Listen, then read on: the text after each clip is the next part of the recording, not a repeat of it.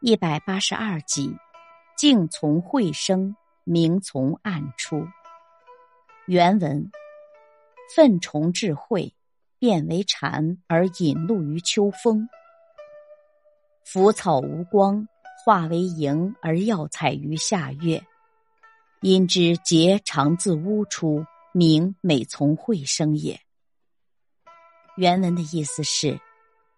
粪土里所生的虫是最脏的虫，可是，一旦退化为蝉，却只喝秋天洁净的露水。腐败的野草本来毫无光滑，可是，一旦孕育成萤火虫，却能在夏天的夜空中闪闪发光。由此可知，洁净的东西常常是从污秽中得到，光明常常在黑暗中产生。感悟。对一个有所作为的人来讲，应具备这样一种认识：出生微贱不是有作为的决定条件，不能因此自意自怨而自卑，而要想方设法去改变命运的安排。生活在恶劣的环境里，如果是自然环境，需要自己勇于克服困难，战胜环境的艰险；如果是生活环境，不能因此而同流合污而堕落。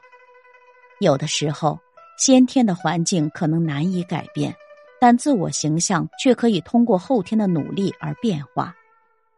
古语说：“将相本无种，男儿当自强。”可见，一个人不必为了环境不好而苦恼，关键是要自强、自尊、自爱、自律，才有可能实现自我。